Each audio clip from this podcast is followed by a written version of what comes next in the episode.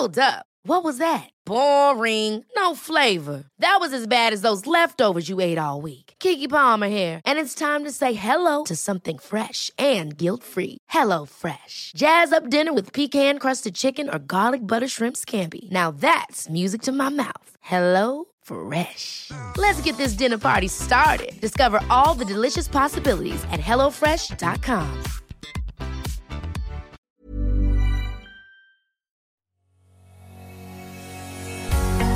Bonjour et bienvenue sur le podcast Explore Japon, le podcast qui explore le Japon sous toutes ses coutures.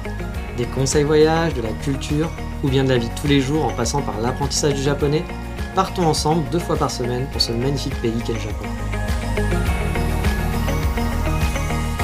Bonjour à tous, après avoir fait le hater dans un précédent épisode où je vous partageais les petits trucs qui m'agaçaient au Japon et de vous avoir fait il y a bah, très longtemps un épisode sur ce que j'aime au Japon finalement, Aujourd'hui, on va faire dans ce que je trouve très pratique au Japon. On avait fait les maisons où je vous ai dit qu'il y avait plein de trucs pratiques et que le japonais a le sens du service, enfin a le sens du côté pratique. Et là, on va du coup aller en plein dedans. Petit laïus, on fait des travaux, c'est le Japon, je vous l'ai expliqué dans le podcast précédent. Il y a plein de travaux ici, ça fait une semaine et demie qu'ils sont en travaux tout le temps. J'attendais pour enregistrer des épisodes, mais au bout d'un moment, bah, bah, il faut bien que je les enregistre. Donc du coup, je suis désolé si vous entendez des gens qui tapent au marteau ou des choses comme ça. J'espère qu'il va pas être trop relou. Mais revenons à l'épisode et le côté pratique du japonais. Parce qu'il a vraiment un sens pratique très développé. Il est pas rare de voir des trucs cons et de se dire mais pourquoi on n'a pas ça chez nous? Ça c'est vraiment la phrase qui me marque souvent, c'est chaque fois je me dis mais pourquoi on n'a pas ce truc là C'est débile. C'est une idée qui est vraiment toute bête, c'est pas chiant à installer, pourquoi on n'a pas ça? Et donc bah, bien sûr le premier truc que vous allez avoir en tête quand on se demande mais pourquoi on n'a pas ça chez nous, c'est les fameuses toilettes japonaises avec le siège chauffant, la chasse d'eau qui se tire tout seul. Bon ok le jet d'eau dans les fesses peut-être que on aurait, ça aurait plus de mal à passer. Mais me dis pourquoi Pourquoi on n'a pas ça chez nous? Et, franchement, je défie quiconque qui a fait des vacances au Japon, qui revient en Europe, qui pose ses fesses pour la première fois sur une toilette européenne pour ne pas verser sa petite larme et se dire mais pourquoi Pourquoi on n'a pas des toilettes japonaises à la maison? Il me faut ça me manque, il me faut ça quoi. Mais finalement, le truc qui m'a le plus épaté au Japon lors de mon premier voyage, c'est un truc vraiment con. C'est le fameux, ce que j'appelle le préservatif pour parapluie. Car oui, dans les grands magasins, pour que le sol ne ressemble pas à une patinoire ou une pataugeoire, on va mettre à disposition un petit appareil à l'entrée où vous allez juste enfiler votre parapluie dedans pour le couvrir d'un plastique afin que vous ne trempiez pas partout où vous passez. C'est super con et hyper pratique. Alors oui, je vois tout de suite Greta qui va me faire des gros yeux, mais Greta, j'ai envie de lui dire d'arrêter de faire tour du monde et d'avoir une empreinte carbone aussi grande que la population de la Corrèze à seulement 13 ans avant de juger les sacs plastiques au Japon. Alors certes, c'est peut-être pas ce qu'il y a de plus écologique, je l'avoue, mais c'est quand même super pratique. Et pour ceux qui aimeraient une solution un peu plus clean euh, pour la planète, bah, en fait, il y, a y a le simple fait d'avoir des portes parapluies dans les petits commerces devant les boutiques, pour ne pas rentrer encore une fois avec son parapluie. C'est-à-dire que bon, les, grosses boutiques, vont vous filer des, trucs en plastique parce qu'ils peuvent pas foutre, bah voilà, devant, euh, les, gros centres commerciaux, on va pas mettre des portes parapluies pour 6 milliards de parapluies. Par contre, dans les petites boutiques, souvent, bah, il y a quoi, y a quoi mettre son parapluie avant de rentrer et ça évite que les gens se baladent dans un café ou autre ou dans un magasin de vêtements avec son parapluie trempé bah, pour tremper tout ce qu'il y a autour et ça je trouve ça super bien. Et comble du high-tech, il y a aussi bah, des, séchoirs pour parapluie dans certains grands magasins. C'est-à-dire que vous allez juste passer votre parapluie, comme pour les sèches-mains, vous savez, dans les toilettes, bah, c'est pareil, mais pour des parapluies, pour éviter qu'ils soient trempés. C'est con, mais franchement, encore une fois, ça permet d'avoir des, bah, trucs plus propres et puis de pas dégueulasser des affaires, dégueulasser des vêtements, etc. Encore une fois, c'est le respect des autres et ça, je trouve ça génial. Alors là, j'en vois certains qui disent mais t'es un peu malade ou quoi Je vais pas laisser mon super parapluie euh, dans, la rue, euh, dans, un petit, euh, dans un petit bac où tout le monde va mettre son parapluie parce que les mecs qui vont partir, ils vont partir avec mon parapluie. Bah non, parce qu'ici on vole pas. Donc vous pouvez laisser votre parapluie. Alors attention, je vous dis pas que votre parapluie, il n'y a pas quelqu'un qui va partir avec. Hein. Ça peut arriver parfois, surtout quand il y a la pluie et que le mec n'en a pas. Bah, il peut, être tenté, ou alors aussi parfois il peut se tromper, c'est-à-dire il pensait que c'était le sien, parce que surtout si vous prenez les parapluies des combini, tout le monde a des parapluies blancs transparents, bah, pour savoir que c'est le vôtre c'est un peu compliqué, vous allez peut-être en prendre un plus grand, que, parce qu'il y a des tailles différentes de parapluies dans les combini. Donc voilà, ça peut arriver. Mais moi dans l'ensemble j'ai souvent laissé, moi j'ai un petit parapluie euh, que je peux mettre dans mon sac, je le laisse souvent dans ces trucs-là. Je on me l'a jamais volé, euh, il n'y a jamais eu de problème, j'ai toujours retrouvé. En plus, le mien il est reconnaissable, donc euh, si le mec se trompe, c'est vraiment qu'il a cherché C'est que justement, il n'a pas pu se tromper, quoi. Et euh, bah voilà, il n'y a, pas, y a pas de crainte à avoir. Et ça, on peut le faire au Japon. Effectivement, ça, c'est quelque chose qu'on on peut pas dire c'est con, pourquoi on n'a pas ça chez nous. Parce qu'effectivement, chez nous, il y aura un bac à parapluie dans la rue devant le truc. Euh, bon, bah, il y aurait des parapluies qui disparaîtraient toutes les deux minutes. hein. Bon, bah, hélas, c'est comme ça. Mais ici, on peut. Et du coup, c'est super cool. Et ensuite, bah, on va passer à autre chose et on va tourner, tourner, tourner, tourner, tourner, tourner. Enfin, juste voir des sièges tourner finalement. Car oui, au Japon, en arrivant au terminus, bah, certains trains voient, leur, siège se tourner dans le sens de la marche automatiquement. Si c'est pas la classe, ça. Moi, je me rappelle, il y a pas très longtemps, être à Osaka avec un ami. On attendait le train au terminus. Et là, il y avait deux filles un petit peu mignonnes, très apprêtées et tout, qui faisaient très filles de la ville. Et d'un coup, le train donc arrive, et là, les sièges se tournent. Bon, bah, moi, j'ai l'habitude, hein, ça fait quand même maintenant, euh, voilà, euh, au Japon, en cumulé, j'ai dû faire plus de deux ans, donc euh, je commence à avoir l'habitude de voir ça. Et là, la japonaise, d'un coup, se, saute d'un coup, et fait Oh, sugoi Elle était genre, mais genre, comme si elle avait vu un truc extraordinaire qu'elle avait jamais vu de sa vie. J'étais là en train de se dire, mais comment ça se fait que t'as jamais vu ça? Enfin, il y a un truc que je ne comprends pas. Elle devait habiter dans la cambrousse totale, je ne sais pas, où elle n'était jamais allée jusqu'à terminus de train, ça va toujours avant. Mais elle était totalement épatée par ça. Mais c'est vrai qu'il y a de quoi être épaté, parce que la première fois qu'on voit ça, on s'y attend pas. Et bah, du coup, c'est quand même assez cool. Bon, honnêtement, personnellement, je m'en fous de la position de mon siège. Mais je suppose que pour certains qui ont le mal des transports, bah, cela doit aider à être un peu mieux. On peut aussi même parfois tourner soi-même son siège. C'est-à-dire que vous avez transformé un espace à deux personnes en espace à quatre. Il suffit juste de tourner le siège qui est, qui est juste devant vous et vous transformez cet espace à deux à quatre. Si vous êtes une famille, du coup, des amis, vous pouvez être face à face plutôt que d'être bah, les uns derrière les autres. Ça c'est cool. Ou inversement, si vous n'êtes pas très social et que vous voulez rester à deux, bah, vous pouvez tourner le siège et le mettre en mode euh, bah, voilà, pas social et chacun euh, rangé normal, on va dire. Donc c'est vraiment encore une fois très pratique. C'est con, mais c'est pratique. Et puis il y a d'autres trucs cons et pratiques. Les plats en cire par exemple, c'est cool de pouvoir voir à quoi ressemble un plat. Bon, en fait, c'est plus fun que cool, car techniquement, il suffit d'avoir un menu avec une belle photo, et ça fera aussi le job, hein, soyons honnêtes. Mais on va dire que c'est plutôt cool de voir des vitrines avec plein de plats en cire qui sont plutôt bien faits. Alors ça, bien sûr, c'est pas dans tous les restos, hein. on va dire que c'est un pourcentage quand même assez minime de restos, mais dans les grands centres commerciaux, par exemple, on va souvent trouver ça dans les restos des gares ou des, shows, des centres commerciaux. Voilà, dans les petits restos, on trouvera pas ça, mais dans les, les- les restos de ce genre, effectivement, on va pouvoir le trouver. Et bon, bah du coup, c'est aussi plus cool d'avoir un plat en cire en vitrine que d'avoir tout un tas de photos sur une vitrine qui gâcherait un petit peu finalement la vitrine. Donc encore une fois, idée pratique, un peu con, mais pratique.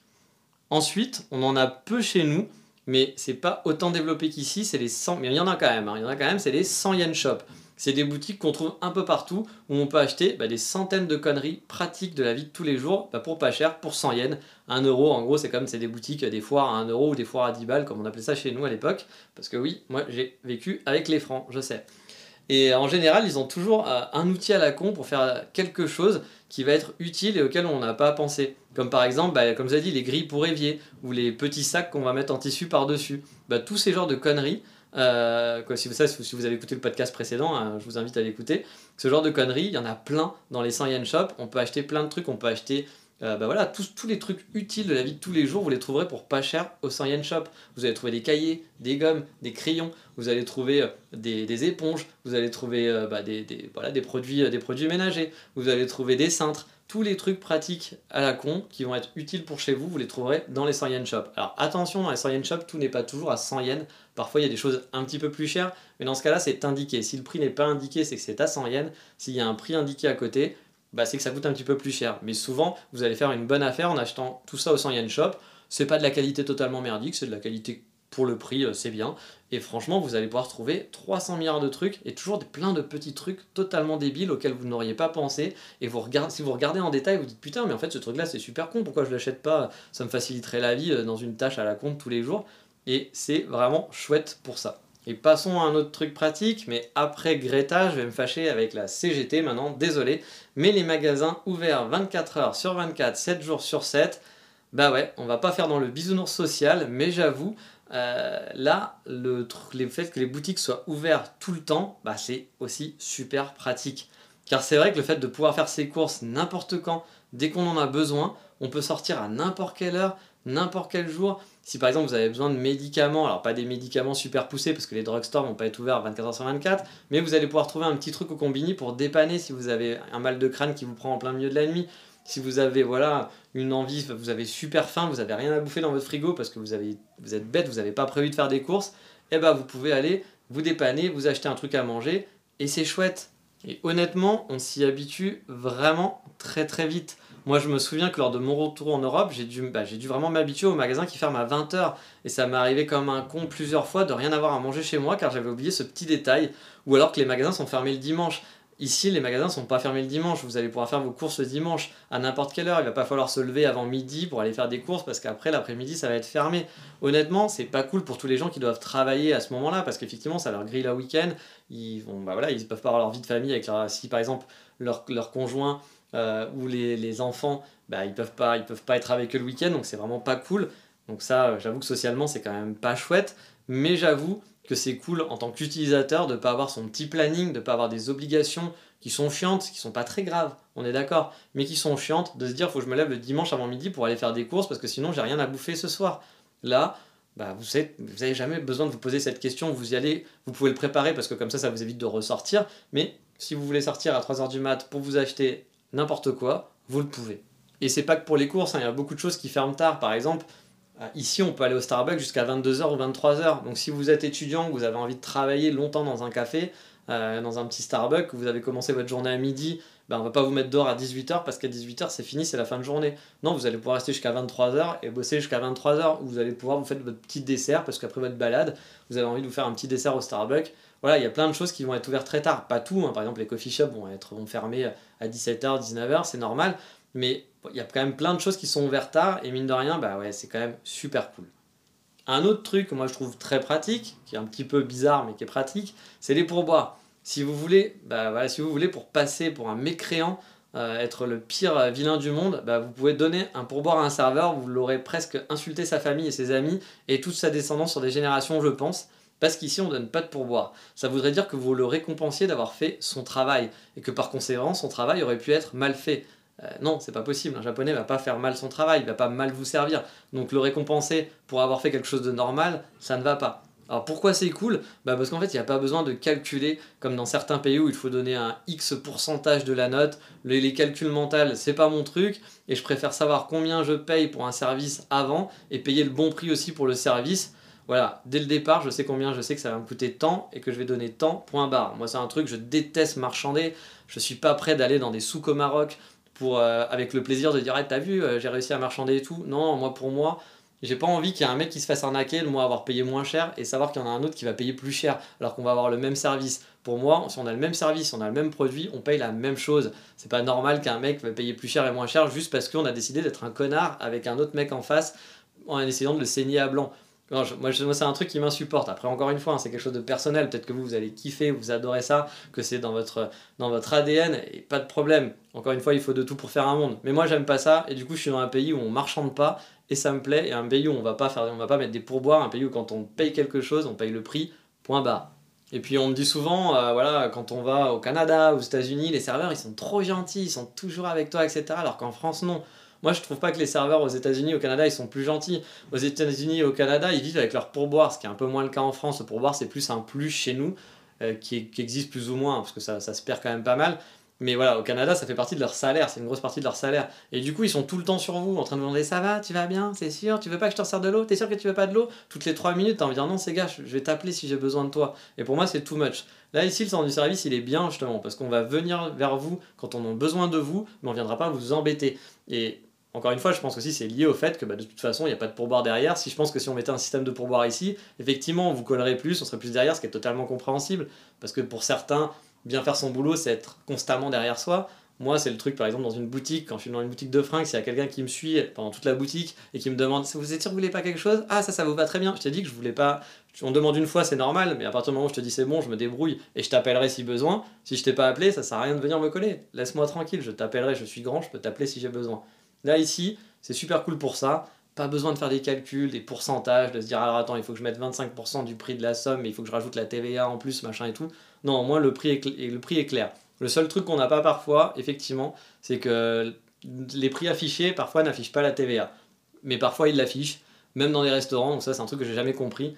Donc euh, parfois on se dit ça va être 750 yens ce qu'on achète, finalement ça va être plus cher, et finalement ça va être vraiment 750.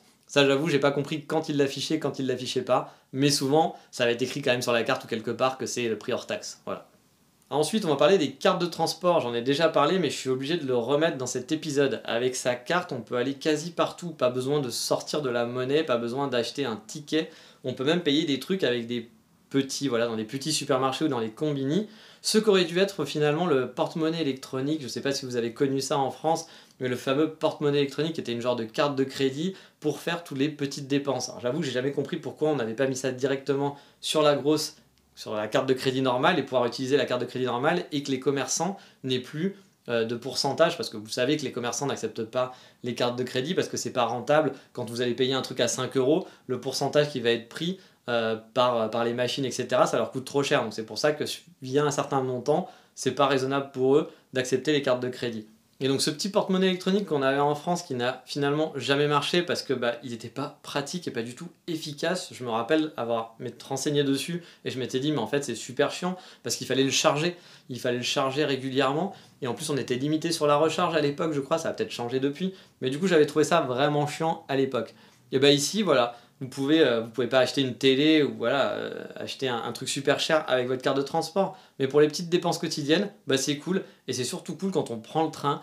Voilà, si c'est pas une grosse ligne TGV ou autre, bah on bip juste sa carte. Il n'y a pas besoin d'acheter de ticket. Il n'y a pas besoin de dire bah, je vais de tel endroit à tel endroit. Puis finalement, vous dites ah ben non, mais merde, c'est pas là qu'il fallait que j'aille, il faut que j'aille plus loin. Non, là, vous bipez votre carte à l'entrée, à la sortie. Bien sûr, faut la recharger. Et après, c'est fait. Il n'y a, pas, a pas besoin de se, prendre plus la, de se prendre plus la tête. Et ces systèmes de cartes électroniques, c'est quand même vachement plus pratique que par exemple les tickets de la RATP, même si maintenant je sais que ça commence à partir. Les tickets de la RATP ou acheter un ticket de train, etc. Non, on a juste une carte qui marche pour le métro, pour le bus, etc. Et c'est super simple. Et ça, moi, j'adore. Alors oui, je l'avoue, ce podcast est totalement bordélique. Il n'y a aucune logique dans l'organisation on passe du transport à l'essuie-main. Car oui, l'essuie-main, ce petit chiffon mouillé qu'on vous donne un peu partout dès que vous devez toucher euh, de la nourriture pour vous essuyer les mains. Alors je sens que la Greta va me regarder avec des grands yeux derrière, derrière le dos, je le sais, c'est pas bien, mais c'est chouette, c'est cool pour l'hygiène, un peu moins pour la planète. Mais bon, parce que je veux pas la rendre totalement folle, la petite qui est derrière moi en train de me regarder avec ses gros yeux, il y a aussi la version chiffon humide et chaud, qu'on peut donc réutiliser ensuite, qu'on peut laver et réutiliser, qu'on va vous donner souvent dans les restaurants. C'est bien agréable l'hiver d'arriver dans un petit restaurant et ben voilà, se, nettoyer les mains tout en se réchauffant avec ce petit chiffon tout chaud et humide. Moi j'avoue, c'est un truc con, mais c'est un truc qui est appréciable quand on se pose dans un restaurant, d'avoir ce petit chiffon humide. Et vu que je parlais des chiffons chauds et humides, je pense que la suite logique c'est de partir sur les parkings. Ouais, j'avais prévenu, il n'y a aucun fil rouge dans ce podcast. On le sait, ça part en live total, il n'y a rien qui suit. Car oui, les parkings, c'est le genre de truc con, mais pratique. C'est pas rare de trouver des buildings de parking, des, petits buildings vraiment qui sont fabriqués sur le principe d'un baridé de pistolets. Bah, en fait, si vous voyez, vous allez mettre une voiture sur une plateforme, cette plateforme va tourner sur elle-même, et donc ça va permettre de stocker une dizaine de voitures sur finalement une seule place de parking. Et c'est pas rare de voir aussi des plateformes tournantes sur des, parkings personnels. C'est-à-dire plus besoin de faire un créneau ou de faire une marche arrière pour vous garer. C'est vous vous venez directement bah, par le devant, quoi. vous allez vous garer sur cette, vous allez vous poser sur cette petite place.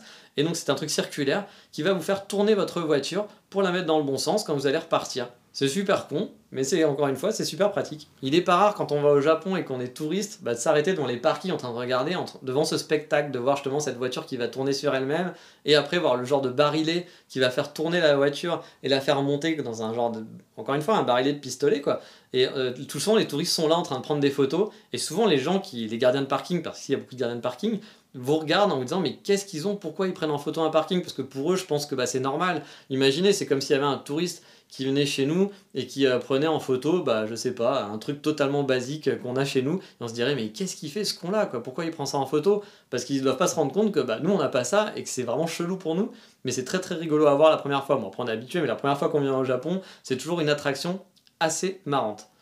Et elle est encore plus belle la vie pour les malvoyants. Ouais, dans les rues des grandes villes, il y a de longues lignes jaunes pour indiquer le chemin, les croisements, etc. aux malvoyants. Donc c'est des lignes, alors c'est pas lignes juste à son de couleur jaune, hein, parce que s'ils étaient malvoyants, forcément la couleur jaune, ils la verraient pas forcément, mais c'est des, petits, des petites lignes tracées qui sont bah, du coup en, relief, hein, et euh, qui permet du coup de savoir bah, à peu près pouvoir se diriger. Alors je sais pas exactement comment ça marche, n'étant pas malvoyant, mais a priori, il doit y avoir tout un système qui permet de savoir quand il y a un croisement, quand on peut tourner à droite parce qu'il y a un passage piéton, etc.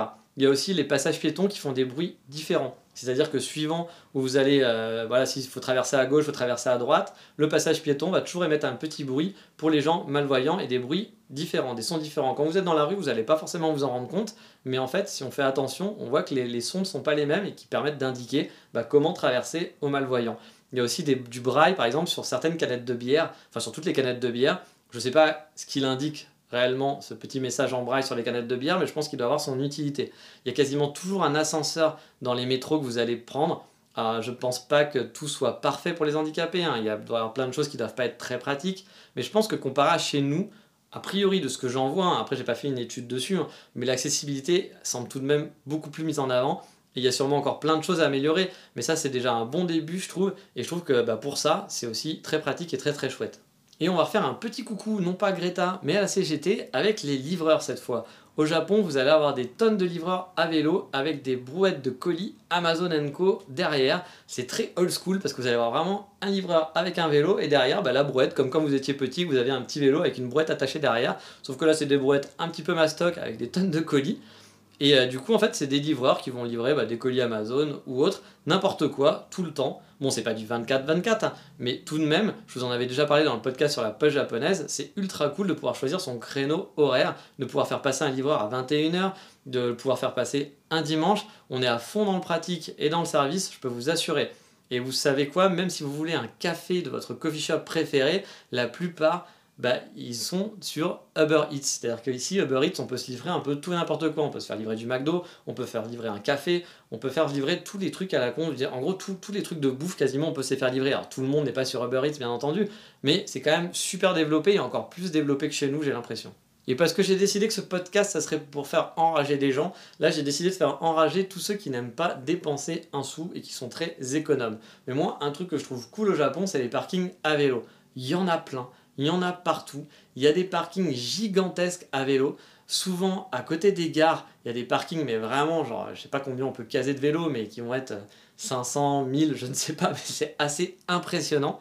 Et du coup, bah, c'est pratique pour pouvoir garer son vélo. Vous allez me dire, bah, mon vélo, je m'en fous, je le mets sur le trottoir et j'en ai rien à branler. Qu'est-ce que tu me fais chier? Je vais pas payer pour un parking, surtout qu'il n'y a pas de vol. Oui, mais ici, on n'a pas le droit de laisser les vélos dans la rue comme ça, n'importe où c'est voilà, interdit par la loi et donc du coup on doit les mettre à un parking. Alors oui, là j'entends en disant oui, pas content, pas content, je veux pas payer, je veux laisser mon truc comme je veux. Oui, peut-être, c'est vrai, vous avez le droit, mais ici c'est comme ça, c'est la loi, faut la respecter. Je me rappelle très bien d'un livre Tokyo Sampo euh, que tout le monde adore et que moi j'ai détesté de l'auteur parce que j'avais trouvé l'auteur très condescendant euh, par rapport à la vie au Japon. Les, les dessins étaient magnifiques, etc. Ça c'est sûr. Mais voilà, où il parlait qu'il avait récupéré un vélo dans la rue et que bah, voilà, parce qu'il voulait pas payer, qu'il avait son vélo, qu'il était content, et il avait fait tout un laïus sur les flics japonais qui avaient été des connards, etc., parce qu'il l'avait arrêté, juste parce que les flics avaient fait leur boulot. En gros, les flics, bah, si c'était un vélo volé, c'est un vélo volé, euh, ça reste un vol. Je veux dire, même s'il avait dit que le vélo, il était là depuis des années et qu'il était à l'abandon, il est peut-être à l'abandon, mais voilà, pour les flics, ça reste un vélo volé, c'est un vélo volé. Et moi, j'avais pas du tout aimé tout ça. Encore, encore une fois, on est au Japon, on respecte les règles du pays. Si vous n'êtes pas content, vous rentrez chez vous, vous rentrez dans un autre pays qui vous adapte un peu, qui, qui s'adapte plus à votre façon de vivre, tout simplement. Et ici, bah, les vélos, on les laisse pas traîner dans la rue, on les laisse pas partout, on les fout au parking payant. Et là, bah, encore une fois, ils ont prévu des trucs, il y a de la place, c'est pratique. Quand vous faites votre trajet, par exemple, si vous allez travailler à Osaka et vous rentrez à Kyoto et que vous devez prendre le vélo parce que vous n'avez pas envie de prendre le métro ou marcher pendant une heure, eh ben vous pouvez prendre votre vélo, le laisser au parking et c'est cool. Après, ces parkings peuvent coûter cher, c'est vrai, je suis d'accord. Donc ça, c'est pas, pas franchement cool parce que tout le monde ne peut pas avoir les moyens de mettre bah euh, son vélo au parking. Mais mine de rien, ça a quand même un côté qui est quand même très pratique. Le japonais prévoit les choses et on peut laisser son vélo en toute sécurité pendant toute la journée et le sortir à la gare. Si on aime faire du vélo, c'est chouette. Alors oui, on pourrait le laisser dans la rue aussi, mais bon, si tout le monde laissait les vélos dans la rue n'importe où, etc., bah après ça fait chier, surtout que les trottoirs ici sont pas grands, il n'y a pas beaucoup de place. Donc euh, si on commençait à faire ça, ça viendrait vite n'importe quoi, je pense, dans les rues. Donc oui, vous l'aurez compris, je ne vais pas me faire plein d'amis entre Greta, la CGT et les fans de, Tokyo Sampo, j'ai oublié le nom de l'auteur. La BD est très belle, hein. honnêtement, les dessins sont très jolis, mais moi j'avais juste trouvé le discours très imbuvable en fait. Mais ça reste quelque chose de très personnel, encore une fois, hein. j'impose rien à personne. Mais voilà, moi je trouve qu'il y a plein de trucs pratiques au Japon qu'on peut trouver parfois bêtes, mais derrière chaque chose que fait un japonais, c'est toujours calculé pour que ça soit pratique. Vraiment, ça c'est quelque chose que je ressens dès qu'il y a quelque chose de qui peut paraître parfois un peu con, on se dit mais pourquoi ils ont fait ça ou qu'on comprend pas? Si on va pousser le truc et qu'on va chercher pourquoi il y a ce truc là, finalement derrière il y a quelque chose, c'est parce qu'il y avait une utilité. Le japonais fait pas un truc juste pour le fun. Mais voilà, on a fini pour le côté pratique et on va passer quand même aujourd'hui au coup de cœur du moment, qui sera peut-être moins bordélique que cette émission, car je l'avoue, je m'excuse, il n'y avait aucun ordre logique dans ce podcast. Mais voilà, ça fait plaisir de temps en temps de partir un petit peu dans tous les sens.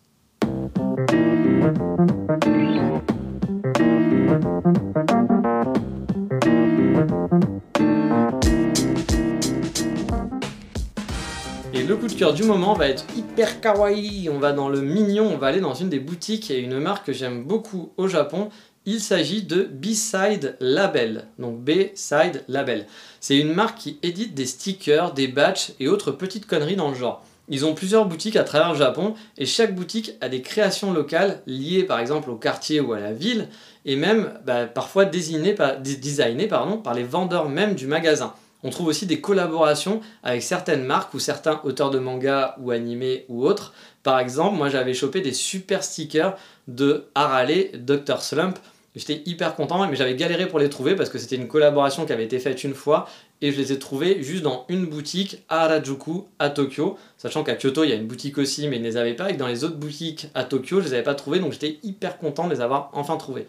Mon laptop personnellement est rempli de stickers qui viennent de, bah, là-bas et j'écume toujours les boutiques locales pour voir si je trouve pas une nouveauté ou pour amener un petit souvenir du coin où je suis allé. Parce que comme je vous le dis par exemple, ici à Kyoto vous allez avoir des stickers spécial Kansai, spécial Osaka, spécial Kyoto que vous n'aurez pas à Tokyo. Donc c'est toujours assez chouette et c'est toujours assez mignon et sympa.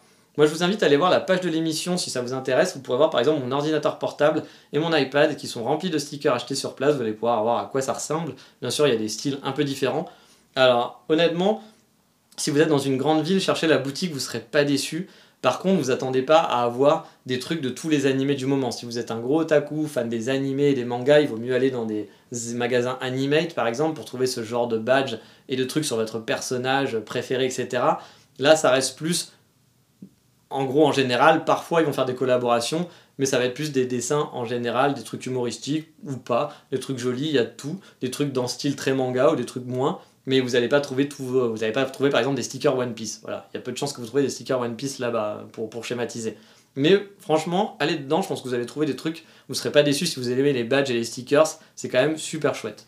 En plus, les vendeurs sont souvent super chaleureux. Je pense qu'il doit y avoir une note interne qui a dû être faite à chaque fois qu'ils embauchent quelqu'un, mais ils vous font toujours la causette. J'ai même eu une vendeuse qui m'a dit je t'aime en français dans le texte un jour du côté du musée Ghibli.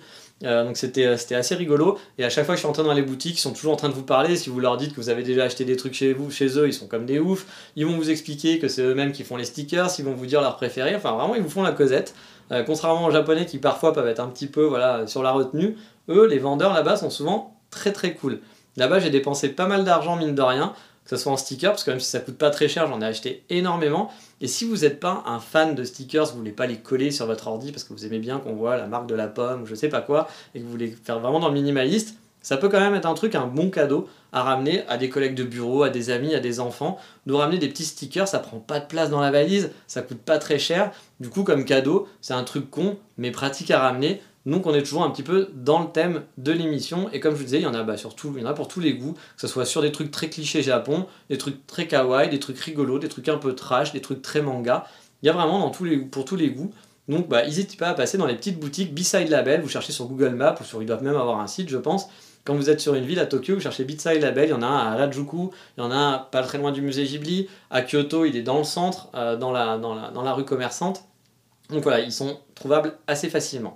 Mais voilà, c'est fini pour aujourd'hui. Et dans le prochain podcast, on ira faire un tour dans un des coins les plus connus et touristiques du Japon, qui a deux pas de chez moi, Arashiyama. Mais ça, c'est pour la prochaine fois.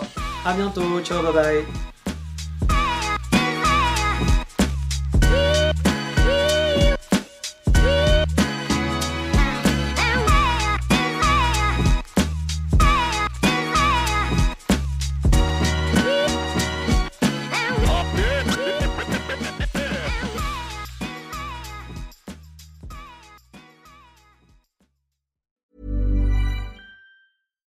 catch yourself eating the same flavorless dinner three days in a row? Dreaming of something better? Well, HelloFresh is your guilt-free dream come true, baby. It's me, Kiki Palmer. Let's wake up those taste buds with hot, juicy pecan crusted chicken or garlic butter shrimp scampi. Mm. Hello Fresh. Stop dreaming of all the delicious possibilities and dig in at HelloFresh.com. Let's get this dinner party started.